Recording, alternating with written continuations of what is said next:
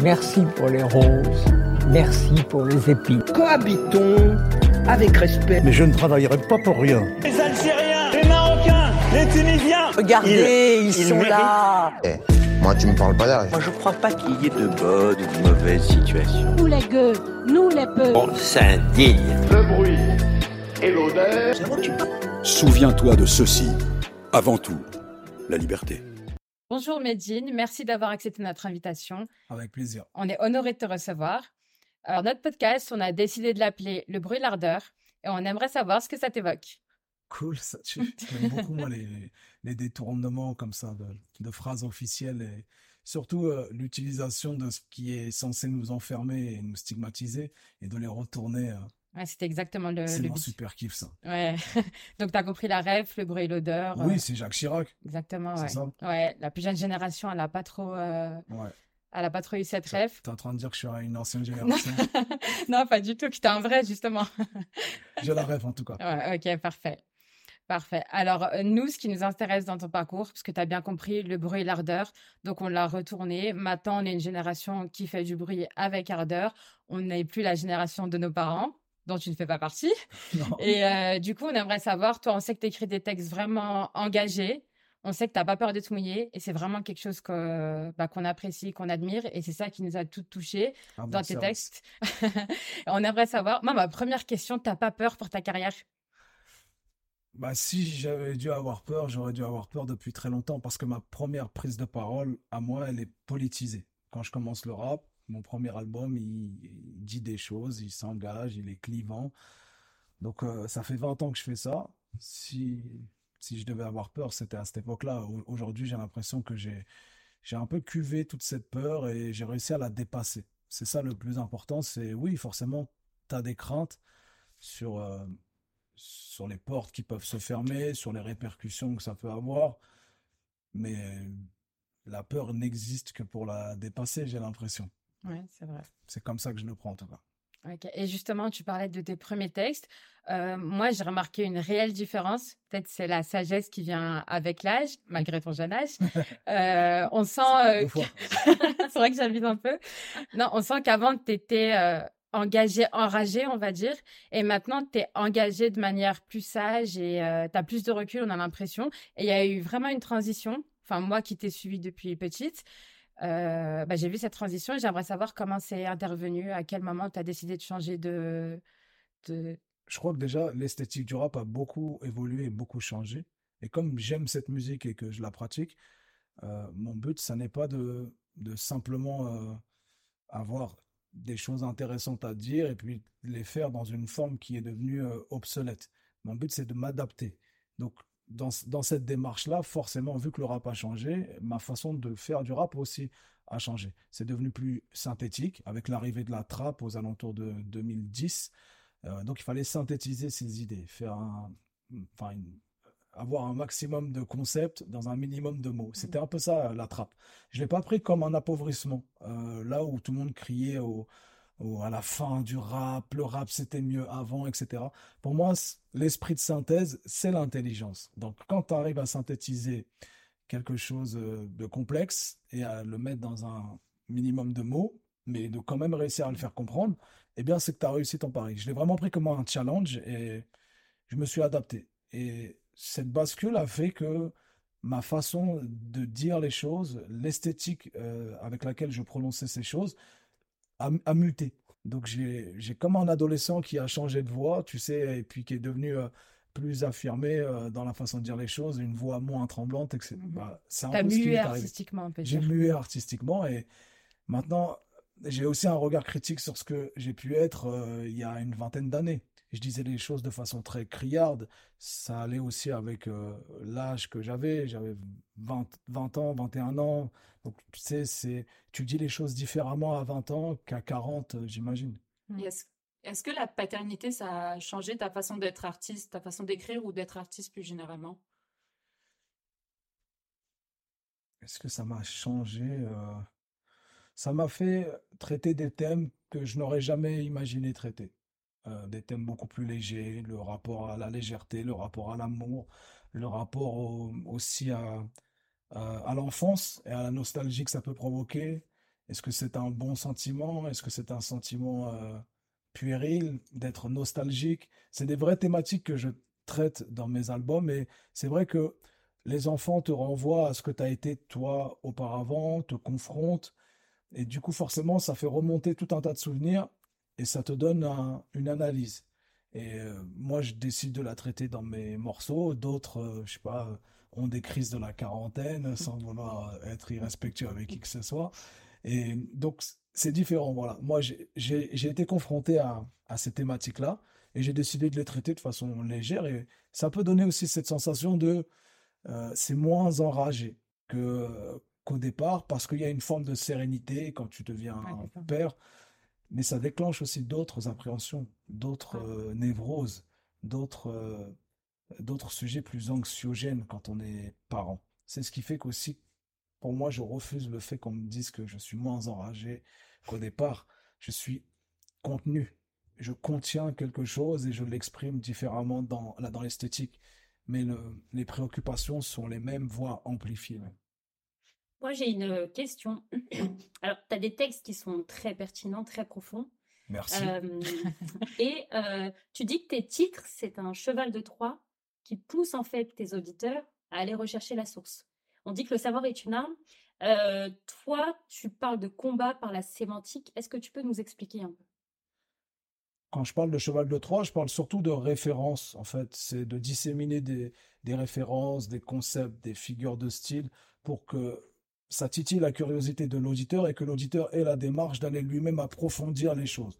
Le rap ne permet pas, euh, timingment parlant, de développer des idées pendant, euh, pendant euh, un cours martial ou bien le temps de, de tout un bouquin.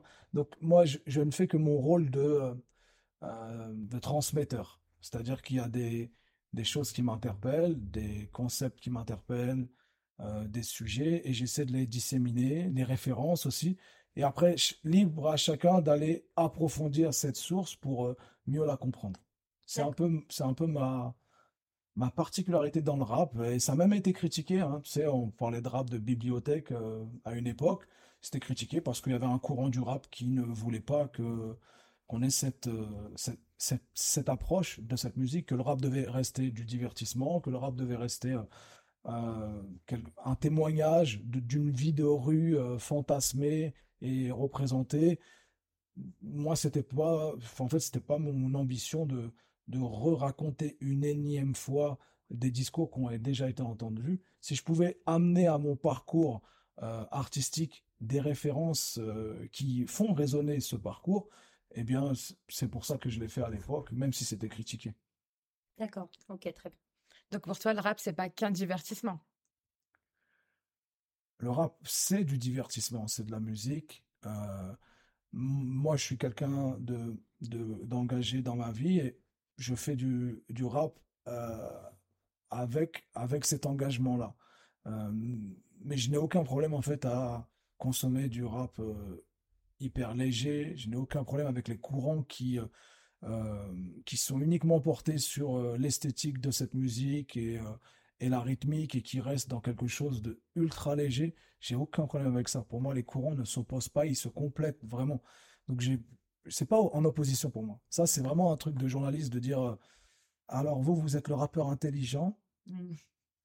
comme, comme sous-entendu qu'il y aurait du rap qui n'est pas intelligent. C'est vraiment un truc de journaliste d'essayer de monter les, les, rappeurs les uns contre les autres. Moi, je tombe pas dans ce piège. Je, j'aime les différentes euh, couches de cette musique. Et pour moi, c'est ce qui fait sa pluralité. Ok. Je t'ai posé cette question parce que euh, nous, il y a des rappeurs qui nous touchent particulièrement, dont tu fais partie, ou même Kerry James. Et on, se fait la réflexion hier, on se disait que vous nous avez réellement marqué. Et euh, bah, par exemple, dans un de tes sons, quand tu dis que tu te sens plus légitime depuis que le premier boulanger de France peut s'appeler Mohamed, euh, et ben moi, je me suis demandé si toi aussi, tu avais conscience que par ta musique, tu nous as aussi permis de se sentir plus légitime. Et est-ce que c'est ton but? Oui, c'est mon but parce que j'ai été éduqué par cette musique, moi, qui m'a qui m'a permis de m'ouvrir sur beaucoup de sujets, qui m'a sensibilisé. Je me suis euh, politisé à travers le rap, je me suis conscientisé, euh, je me suis euh, humanisé à travers le rap. Donc forcément, je me dis, maintenant que je suis un rappeur, j'ai pas envie de trahir la, tradition euh, de ce qui a été bénéfique pour moi. Donc, bien sûr que j'en ai conscience, que c'est pour ça aussi que je fais de la musique. Et puis, euh, il y a les témoignages des gens aussi au quotidien hein, qui me disent, tu m'as renseigné sur ça, tu m'as euh, tu m'as peut-être aidé dans un moment de ma vie dans lequel j'allais pas bien. C'est aussi pour ça que je fais autre chose que de la musique, que je fais des podcasts comme vous euh, qui s'intitulent Made in France où j'apporte un espèce de, de contre-récit à, à, à, à, ceux qui pensent que les rappeurs font de l'anti-France, euh, à, ceux qui pensent que euh, les jeunes de banlieue euh, sont en rupture avec, avec la France et, ses valeurs. Et non, c'est juste qu'on a une autre façon de nous enraciner. Donc bien sûr que j'ai l'impression de, de participer à, à, quelque chose qui inclut, à quelque chose qui émancipe, qui révèle aussi, et puis qui aide à passer des, des périodes complexes. Juste, du coup, je rebondis. Je suis plus de ta génération que celle de Sarah. Tout à l'heure, vous, vous êtes d'une violence avec, non, mais justement. avec mon âge. Et du coup, euh, est-ce que tu as conscience Moi, par exemple, je suis avocate, ça fait 10 ans que j'exerce. Euh, j'ai grandi en banlieue, j'ai grandi avec le rap, j'en écoute encore beaucoup. Est-ce que tu as conscience que des rappeurs comme toi, qui sont quand même assez rares, il faut le dire, et de ta qualité, ont pu euh, vraiment interférer dans des parcours au point finalement, au-delà du fait d'inspirer des gens, de, transformer des parcours de vie. Est-ce que ça, t'en as conscience aujourd'hui? C'est-à-dire qu'au-delà du rap, il y a vraiment une, telle profondeur dans les textes que parfois c'est transcendant et ça permet aussi d'accomplir de réelles choses. J'en ai conscience parce que j'ai été auditeur de rap et je connais le pouvoir de cette musique. Je sais comment elle peut transcender, je sais comment elle peut amener à, à se dépasser. Donc j'en ai totalement la conscience, je connais le pouvoir de ce truc. donc, quand je l'utilise, j'ai ça en tête. Et j'en ai, d'autant plus confiance, la, conscience, pardon, quand je rencontre des gens euh, qui me témoignent qu'ils sont dans une trajectoire qui a été orientée par l'écoute de certains titres, qui a été mmh. orientée par des prises de position sur des sujets, que voir des artistes qui mettent en péril parfois leur économie euh, mais euh, euh, en faveur de, d'une cause importante à défendre, j'en ai conscience. Parce que j'ai moi-même cette réaction-là quand je vois d'autres personnes du monde culturel, même aujourd'hui, se positionner sur des sujets, ça me réconforte, ça me rassure. Quand j'entends des morceaux, quand je regarde certains films, quand je regarde, euh, quand je lis certains bouquins, ça, ça me, ça me conforte dans une idée ou ça me confronte, ça me déstabilise. C'est comme ça que je conçois l'art de façon générale. il faut que l'art me déstabilise jusqu'au plus profond de mes croyances euh, les plus certaines. C'est comme ça que je conçois l'art et c'est comme ça que je la pratique aussi. D'accord. Moi, je voulais parler de ton podcast Made in France. Euh, dans ce podcast, tu interroges des différentes personnalités, plutôt des personnalités publiques, sur leur rapport à la France et comment eux, ils se voient français. Et moi, je voulais savoir comment ça s'était venu, euh, cette, euh, cette idée de podcast. Est-ce que tu voulais te réapproprier euh, cette histoire de France ou parce qu'on entend beaucoup de choses sur les, les, enfants d'immigrés, hein, les, les, enfants avec plusieurs origines. Et est-ce que toi, tu avais vraiment tu voulais avoir quelque chose à dire, tu voulais avoir ton espace à toi que tu maîtrisais et pas être dépeint dans les médias ou enfin comment ça t'est venu? C'est exactement ça. J'ai créé un album qui s'appelle Made in France, euh, qui date de un an et demi, que je joue encore sur scène euh, partout en France et, euh, à aucun moment les propos sont en rupture avec avec la France en tant que territoire, la France en tant que valeurs euh, humanistes Est-ce que, est-ce que ça représente euh, sur le plan international? À aucun moment, c'est en rupture avec ça. Et moi, je sais pourquoi je me sens français aujourd'hui. parce que j'ai trouvé des, des mécanismes qui m'ont permis de m'enraciner, quand bien même j'étais dans un contexte qui me renvoyait à chaque fois à mon origine sociale, à mon origine ethnique, religieuse, j'ai quand même trouvé le chemin, j'ai réussi en fait à m'enraciner à travers des rencontres, à travers des lectures, à travers euh, des voyages, le fait d'aller à l'étranger et de revenir, tu sais pourquoi tu aimes davantage ton pays, ton territoire, celui dans lequel euh, tu es né et tu as grandi. Et j'ai trouvé que c'était la langue française pour moi, et la francophonie, et que je prenais euh, cet enracinement la mesure de cet enracinement qu'à travers cette langue et comment elle évoluait et comment je participais aujourd'hui à la garder vivante et, à, aussi à la, à la, à la, à la renouveler. Donc c'est à travers ce, ce segment-là que je me sentais français, que je me sens toujours français. Et je me dis, mais si moi j'ai une porte d'entrée, ça veut dire que chaque personne a sa propre porte d'entrée et il faudrait simplement trouver un endroit pour pouvoir évoquer ces portes d'entrée loin des plateaux qui nous demandent de nous justifier de comment on se sent français. Et pourquoi on se sent pas français comme le fameux QCN qui a été inventé je ne sais par qui, où il faudrait cocher des cases pour être véritablement français selon, je je sais pas moi, une intelligentsia qui a décidé qu'il fallait que ça soit de cette façon-là et pas autrement qu'il fallait être français. Donc j'ai décidé de, de me créer une safe place, un espèce d'endroit où je rencontre différentes personnes pour démultiplier ces portes. Comme ça, l'auditeur qui entend, lui, il se dit, mais ah ouais, ok, lui, il est rentré par là. Ça l'interroge sur comment lui, il s'enracine en France. Et moi, encore une fois, de, façon euh, purement égoïste, je me dis, mais en fait, il y a mille portes, mille façons par lesquelles on peut s'enraciner en France sans répondre aux injonctions, sans répondre à est-ce que tu te sens français avant d'être d'origine algérienne ou marocaine? Est-ce que tu te sens français avant d'être musulman? Est-ce que tu te sens français avant d'être végétarien? J'en ai marre de répondre à ces questions-là. J'ai plus envie d'y répondre. Pour moi, ce sont des questions euh, euh, obsolètes qui appartiennent à un autre monde. J'ai envie de donner mes réponses plutôt que de répondre à ces fausses questions. Aujourd'hui, bon, ton parcours est et voilà, et quand même clairement très admirable. Euh, qu'est-ce que... C'est complément depuis tout à l'heure. Concrètement, selon toi, qu'est-ce qui reste encore à faire? Quelle serait ta plus belle réussite? Ça peut être personnel ou professionnel, ça peut être les deux. Comment tu les définirais? Waouh Qu'est-ce qui reste encore à faire? Mmh. Sur le plan personnel? Personnel, professionnel, on est là pour parler de toi. Sur le plan personnel, euh, est-ce que tu t'estimes accompli aujourd'hui? Non, moi je suis tout le temps en chantier en fait. D'accord. J'ai pas de, j'ai pas forcément d'objectif d'accomplissement. Pour moi, être dans l'accomplissement, l'épanouissement, c'est c'est être dans la recherche, être dans une ouverture et de ne jamais figer ses principes, ses, euh, ses convictions, de ne jamais les figer. En fait, j'ai l'impression d'être accompli lorsque je dis que je je serai jamais accompli et que je me nourris des rencontres, je me nourris je je pense différemment aujourd'hui que ce que je pensais il y a 20 ans et dans les convictions les plus profondes que j'ai, j'ai été ébranlé et c'est une bonne chose. Je penserai certainement à 60 différemment que je pense à 40. Du coup, en fait, cette introspection un peu perpétuelle, c'est ça la plénitude pour toi? Oui, pour moi, c'est vraiment tu sais, c'est comme l'eau stagnante, quoi. C'est, c'est plein de microbes quand ça stagne. Et par contre, quand, quand l'eau euh, euh, voyage, elle se nourrit d'oligo-éléments, de tout ce que tu veux, et elle reste dans une vivacité.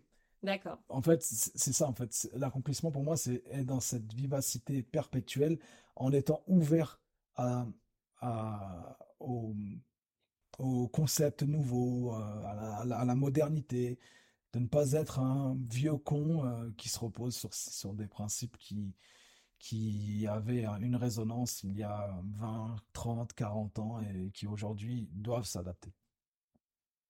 Est-ce que la politique, ça t'intéresse? Oui. Oui, je, je, je m'intéresse à la politique. Je, je, je suis à, alerte à tous les sujets. J'ai l'impression que c'est ce qui influe le plus sur nos vies au, au quotidien. Tout est politique. Mais au point de t'engager et de représenter des gens? Je suis déjà engagé depuis 20 ans, moi. J'ai déjà une démarche politique au sens noble du terme, de me, de me rendre utile euh, à la, à la, cité, de me rendre utile aux citoyens. C'est la politique euh, au sens euh, gréco-romain du truc. Donc j'ai pas l'impression d'être en dehors du jeu politique, quoi. Je, je suis dedans et je, je, me rends utile quand je peux le faire. Je suis lanceur d'alerte sur des sujets euh, comme, comme euh, ça a été le cas sur euh, plein de fois grâce à des morceaux. Je, je ne reste surtout pas dans mon groupe quand on me tend la main pour échanger sur un sujet, pour améliorer le quotidien des gens. Je vais vers cette main-là. Je, je fais de la politique depuis longtemps, en fait. Ah bah, si tout le monde faisait de la politique comme ça. Je suis pas un politicien. Donc pas la, mairie du Havre, ça t'intéresse pas mmh, En fait, c'est pas la mairie moi qui m'intéresse, c'est le quotidien des Havrais qui m'intéresse. D'accord. Tu vois, c'est ce qui me préoccupe le, là le plus, c'est comment améliorer le quotidien des Havrais. Et bien sûr, le politique est un levier. Les élections euh, municipales euh, font partie de ces leviers-là. Euh, être dans des conseils municipaux, ça fait partie aussi de ces leviers, d'influer sur le quotidien.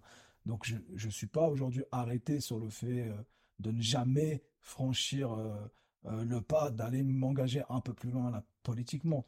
Mais j'ai pas l'impression de ne pas faire partie de ça en fait. Je suis président d'association sportive, on forme des athlètes. J'ai une association au Havre avec mon père et mon frère. je je me rends disponible dans la distribution de, de, repas pour les étudiants précaires. Euh, J'oublie ce que je ce que je fais parce que j'ai pas envie d'avoir un espèce de listing de, de ce qui est bien de faire quand tu es un artiste dans une ville, tu vois. Je... Mais voilà, j'ai ces actions concrètes sur le terrain. Et puis, euh, à un moment donné, certainement, euh, ça ira certainement plus loin parce qu'il il faut, il faut que le quotidien des, des Havrais, mais des Français changent en matière d'éducation, en matière de, de santé, en matière de tout un tas de sujets. Et si, si nos paroles peuvent peser dans ces discussions, bien, il faut y aller. Et cet engagement, ça te vient de ton éducation, des valeurs qu'on t'a inculquées ou tu t'es trouvé au fil de, de, ta carrière? Ma famille n'est pas spécialement politisée. Euh, ils m'ont toujours incité à voter c'était leur effort, euh, leur effort de guerre euh, familiale de, de, nous, de nous sensibiliser au vote et à l'importance du vote. Donc j'ai toujours voté depuis mes 18 ans. Euh, mais c'est pas une tradition familiale. C'est euh, quelque chose qui, qui s'est développé avec le temps, à force de rencontres, à force de confrontations, et puis d'être constamment aussi confronté à la portée du politique et comment ça, comment ça influence les mentalités, comment ça influe sur notre quotidien. À un moment donné, subir et contester en tant qu'artiste, contester un peu de loin, dans un espèce de discours euh, approximatif, de contestation, qui est aussi une niche et qui finit par devenir un fonds de commerce, ça n'est plus, ça n'est plus utile, c'est voire même contre-productif et ça installe des antagonismes qui existeront toujours. Ça nourrit ces antagonismes-là. Et mon, projet n'est pas celui-ci. Mon projet, c'est vraiment de, de, de me remettre en question, de, de ne pas faire de fin de commerce sur cette question politique et de ne pas être dans une dénonciation lointaine, mais de changer les choses euh, directement quand je peux aider à les changer. Et tu parlais de subir en tant qu'artiste. C'est vrai que bon, tu es souvent au, cœur du débat médiatique. Euh, à chaque fois que tu essayes de faire des concerts dans des grandes salles, tu as des contestations, tu dois parfois te battre pour maintenir tes concerts. Euh, est-ce que ça, ça te touche personnellement? Parce que dans un morceau comme Grenier à Seul, par exemple, je trouve un peu plus enfantin que les autres morceau et on a l'impression que c'est l'enfant en toi qui s'exprime et que tu que as l'air blessé par toutes ces attaques. Oui, oui, je suis blessé de ça. Euh, on sort jamais indemne d'un shitstorm, on sort jamais indemne de... Tu vois, là, vous venez au Transborder, il y a des tags euh, racistes qui ont été faits autour de la salle. Euh, on sort pas indemne, c'est juste que j'ai une carapace peut-être un petit peu plus solide parce que je la cultive depuis 20 ans et le cuir, il est un peu plus dur à percer. Et je, là, je fais face à tout ça. Mais encore une fois, j'ai pas envie de me centraliser là-dedans. C'est le quotidien de plein de Français. C'est le quotidien de plein de personnes d'être euh, assignées, d'être euh, victimes de brimades, euh, d'insultes. C'est le quotidien de plein de gens qui ne peuvent même pas répondre. Moi, je suis un privilégié. Je peux répondre je peux contre-attaquer, je peux faire des morceaux, je peux exprimer euh, cette, euh, cette euh, douleur que je ressens et c'est un privilège de pouvoir faire ça. Il y a la majorité des gens qui sont victimes de, de, là, de racisme comme je peux l'être sont silencieux. Et quand bien même ils, se, ils s'expliquent, quand bien même ils tentent de répondre, ils sont criminalisés. C'est encore pire en fait. C'est ce qui m'arrive aussi euh, euh, souvent, hein, c'est qu'on essaie de, me criminaliser pour éviter euh, d'entendre ce que j'ai à dire et d'entendre aussi comment je me défends de, certaines attaques. C'est le lot du quotidien de plein de gens, de, mouvements sociaux aussi, qu'on veut criminaliser pour éviter d'entendre ce qu'ils ont à dire sur le fond, sur le débat de fond. Donc oui, ça me blesse, mais mon cuir est solide et je fais front et je continue. Une personne qui t'inspire, Mehdi Qui t'inspire vraiment? Il y en a plein. Qui t'inspire le plus? Plusieurs personnes, sinon. Ah, tu lui facilites la réponse. Edgar Morin. Edgar Morin m'inspire. De quelqu'un qui est d'un âge avancé et qui arrive à avoir des idées neuves et des idées nouvelles et qui les renouvelle et qui n'est pas dans un truc de de comment dire de, dans là dans une dans un concept de vieille France figée euh, et qu'il faudrait maintenir euh, dans un espèce de bocal euh, ouais Edgar Morin. D'accord. On va finir par une dernière question. Moi je voulais savoir quel message tu auras à faire passer aux jeunes pour qui bah, tu es un grand frère et qui souvent, on va dire, souffrent de schizophrénie identitaire qui savent pas justement s'ils sont vraiment français, si la France veut d'eux. Ils essayent peut-être de se sentir français, mais n'y arrivent pas. Est-ce que tu as un message de manière euh, brute et cash, comme on aime qu'on nous parle, à faire passer? Arrêtez de vous définir en réaction par rapport aux attaques et aux critiques que ceux qui ont un agenda politique vous imposent. Moi, j'ai décidé de me définir comme je suis vraiment, en tant que vrai, normand, qui, qui aime sa région, qui, aime la France pour, euh, pour sa façon de parler, pour son bon mot, grâce à ses auteurs, grâce à ses acteurs, grâce à ses humoristes.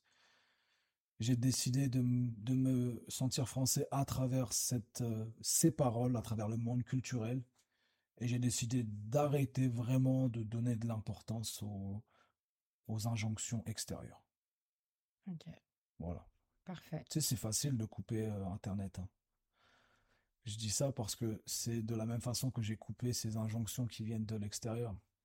C'est facile de mettre pause, de mettre stop et de mettre son focus sur toute autre chose, des choses beaucoup plus positives, moins anxiogènes, qui nous enracinent davantage. Il y a Rachid Benzine aussi que j'aime bien, parce ah. que tu m'as permis de, de d'en donner plusieurs. J'ai une dernière question, euh, Médine, qu'on pose à nos invités. Euh, s'il y avait quelque chose, quelque chose à, refaire euh, différemment dans ton parcours, potentiellement tu regrettes pas d'ailleurs, qu'est-ce que ce serait? Moins de réaction. Moins de réaction dans... Pas dans mon art, parce que la musique permet, c'est un cadre qui est permissif et qui permet de d'être exacerbé en disant les choses et je crois qu'on en a besoin.